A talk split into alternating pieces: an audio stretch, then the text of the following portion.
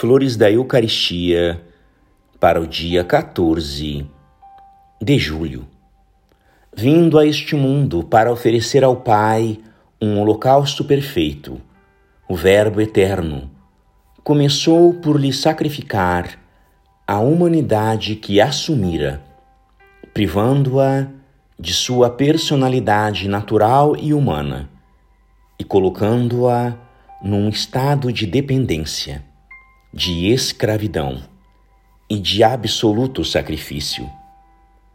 O que é maravilhoso, porém, é que esse estado é permanente em Nosso Senhor e persistirá por toda a eternidade.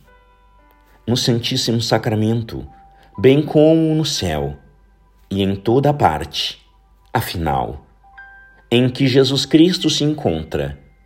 O Pai o contempla sacrificado em si mesmo, dependendo sempre da personalidade do Verbo e oferecendo-se em holocausto à Sua Majestade infinita.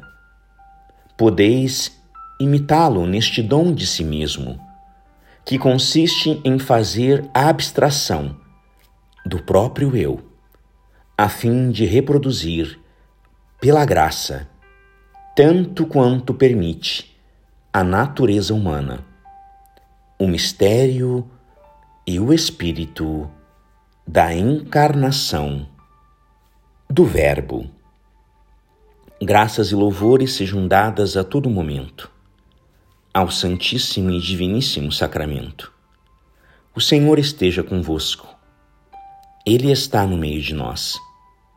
Por intercessão do coração imaculado de Maria, de São Pedro, Julião e Mar, abençoe-vos o Deus Todo-Poderoso, Pai e Filho e Espírito Santo. Amém.